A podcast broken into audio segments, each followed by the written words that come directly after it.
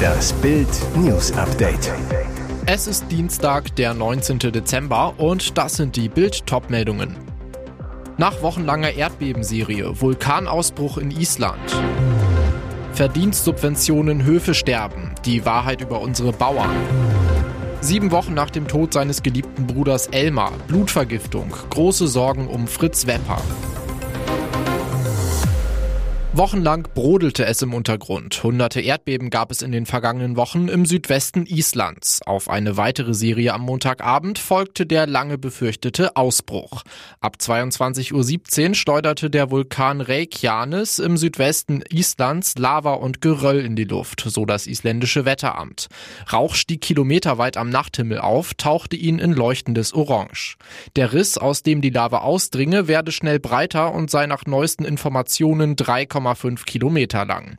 Der Ausbruch ereignete sich nach Angaben des isländischen Wetterdienstes etwa drei Kilometer von der Stadt Grindavik entfernt. Regierungschefin Katrin Jakobsdottir erklärte, sie sei in Gedanken bei der Bevölkerung der Gegend. Wir hoffen das Beste, aber es ist klar, dass es sich um einen bedeutsamen Ausbruch handelt.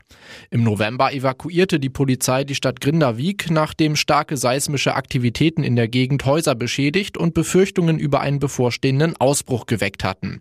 Für die Luftfahrt wurde nun vorübergehend die rote Warnstufe ausgerufen, diese wurde dann aber wieder auf Orange herabgestuft. Der Flughafenbetreiber Isavia erklärte auf seiner Website, derzeit gebe es bei Starts und Landungen am internationalen Hauptstadtflughafen Keflavik keinerlei Behinderungen. Der jetzige Vulkanausbruch ist der vierte in Island innerhalb von zwei Jahren. Island ist mit mehr als 30 aktiven Vulkansystemen die größte und aktivste Vulkanregion Europas. Die Bauern auf den Barrikaden. In Berlin protestierten am Montag rund 6600 Landwirte gegen die Kürzung der Subventionen für ihre Treckerdiesel und gegen die Kürzung der Kfz-Steuerbefreiung. Die Befürchtung, Mehrkosten in Höhe von rund einer Milliarde Euro.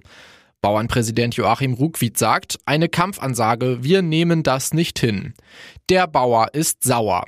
In den vergangenen Jahren gab es immer wieder Großdemos der Landwirte, weil sie sich von der Regierung schlecht behandelt fühlen. Bild macht deshalb den Check. So geht es unseren Bauern wirklich.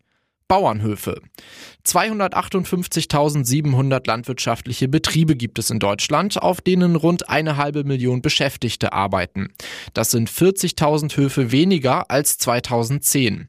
Auffällig besonders kleinere Betriebe mit einer Fläche unter 100 Hektar verschwinden, wohingegen der Anteil von Großbauern zunimmt. 15 Prozent mehr Großbetriebe seit 2010. Verdienst. Laut Bauernverband erwirtschafteten Bauernhöfe in 2022-23 durchschnittlich 115.400 Euro. Das sind 45 Prozent mehr als im Vorjahr. Am besten verdienten Futterbauern für den Milchbetrieb mit 143.320 Euro. Darauf folgen die Mastbetriebe. Staatszuschüsse. Für die Landwirte stehen zwischen 2023 und 2027 insgesamt rund 14 Milliarden Euro an öffentlichen Mitteln zur Verfügung. Viele Landwirte sind auf diese Staatszuschüsse offensichtlich angewiesen, sonst wären sie pleite. Agrarprofessor Thomas Herzfeld von der Uni Halle-Wittenberg sagt, es gibt landwirtschaftliche Betriebe, die nur mit Subventionen überleben können. Der Kostendruck steigt unter anderem durch den steigenden Mindestlohn. Schrecksekunde beim Heute-Journal. ZDF-Moderatorin Gundula Gause war mit Kollegin Dunja Hayali im Studio. Rund achteinhalb Minuten nach Beginn der Sendung sprach die erfahrene Journalistin plötzlich merklich undeutlich, schien Probleme zu haben, vom Teleprompter abzulesen. Einen Beitrag zur Lage in Israel moderierte Gause noch, war dann nicht mehr im Studio zu sehen. Hayali gab am Ende der Nachrichten folgendes Statement ab. Dass ich die Sendung jetzt alleine zu Ende bringen musste, liegt einfach daran, dass es Gundula gerade etwas schwindelig geworden ist. Kann passieren, aber Entwarnung, es geht ihr wieder besser.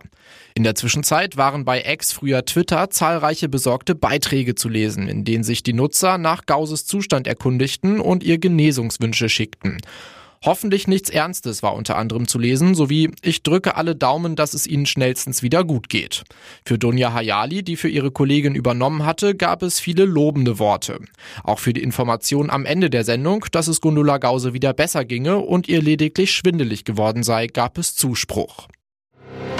Vor sieben Wochen starb überraschend TV-Star Elmar Wepper im Alter von 79 Jahren. Jetzt gibt es große Sorgen um seinen 82-jährigen Bruder Fritz. Wie Bild exklusiv aus seinem engsten Umfeld erfuhr, liegt der Schauspieler im Münchner Klinikum Großhadern. Vor zwei Wochen wurde er dort eingeliefert. Zeitweise lag der Schauspieler auf der Intensivstation. Der beliebte TV-Star, bekannt unter anderem aus Um Himmels Willen oder Derrick, erhielt nach Bildinformationen erneut eine Blutvergiftung. Zeitweise bestand die Gefahr, dass diese die Funktion seiner künstlichen Herzklappe beeinträchtigt. An den Folgen einer solchen Sepsis wäre Fritz Wepper bereits 2011 fast gestorben. Damals war es seine Frau Susanne Kellermann, die ihn zu einem Arztbesuch drängte.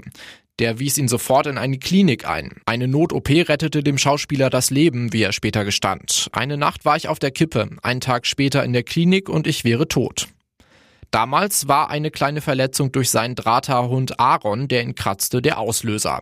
Der jetzige Grund für die Blutvergiftung ist noch unbekannt. Hinzu kommt der Verlust seines Bruders, der für Fritz Weppers Gesundheitszustand nicht förderlich war. Fritz und Elmar waren ihr Leben lang eng verbunden. Dessen Tod soll ihm nun so zugesetzt haben, dass er einen Zusammenbruch erlitt. Und jetzt weitere wichtige Meldungen des Tages vom Bild Newsdesk. E-Autos haben ein großes Problem. Sie sind teuer und viele Autofahrer noch skeptisch. Als Kaufanreiz führte die Bundesregierung eine Umweltprämie ein, tausende Euro Zuschuss. Doch damit ist seit diesem Wochenende Schluss. Die Ampelkoalition muss sparen, um ihr riesiges Haushaltsloch zu stopfen. Jetzt greift der Autokonzern Stellantis seinen Neukunden unter die Arme. Bis Ende dieses Jahres zahlt Stellantis Privatkunden, die das Fahrzeug bereits vor der Entscheidung der Bundesregierung bestellt haben, selbst die volle Prämie, 6.750 Euro. Das gab das Unternehmen heute in Rüsselsheim bekannt. Zusätzlich sollen Besitzer von E-Autos, die bis zum 29. Februar 2024 zugelassen werden, wie geplant die reduzierte Förderung von bis zu 4.500 Euro erhalten. Lars Bialkowski, Deutschlandchef bei Stellantis. Wir haben die Entscheidung, den Umweltbonus mit weit weniger als 48 Stunden Vorlauf zu beenden, mit großer Verwunderung zur Kenntnis genommen. Der Umweltbonus wurde 2016 eingeführt, um E-Autos attraktiver zu machen. Er setzt sich aus einem Herstelleranteil und dem Bundesanteil zusammen. Den Zuschuss konnten Privatkunden reiner E-Autos noch bis Sonntag bei Bundesamt für Wirtschaft und Ausfuhrkontrolle beantragen. Eigentlich sollte die Förderung bis Ende 2024 weitergehen. Der Fortschritt kommt allmählich auch in der Kirche an. Homosexuelle Paare können ab sofort auch in der katholischen Kirche gesegnet werden. Die Vatikanische Glaubensbehörde veröffentlichte am Montag eine Grundsatzerklärung, wonach katholische Geistliche unverheiratete und homosexuelle Paare segnen dürfen, wie die FAZ bzw. die Nachrichtenagentur KNA berichten. In dem Text mit dem Titel Das flehende Vertrauen wird betont, dass dabei eine Verwechslung mit einer Eheschließung ausgeschlossen werden muss. Auch darf ein Geistlicher den Segen nicht im Rahmen eines Gottesdienstes erteilen. Die Erklärung der Glaubensbehörde wurde am Montag im Vatikan in mehreren Sprachen veröffentlicht. Sie trägt die Unterschrift des Präfekten der Glaubensbehörde, Kardinal Victor Fernandez, und wurde von Papst Franziskus ausdrücklich genehmigt. In dem Text der Behörde betont Fernandez, dass die Kirche ihr Verständnis von dem, was ein Segen ist, im Licht der seelsorgerischen Ideale von Papst Franziskus erweitert und angereichert habe. Mit diesem weiterentwickelten Verständnis des Segens sei es möglich, Paare in regelwidrigen Situationen und Paare desselben Geschlechts zu segnen, ohne damit ihren Status offiziell zu bestätigen oder die seit jeher gültige Lehre der Kirche über die Ehe in irgendeiner Weise zu ändern.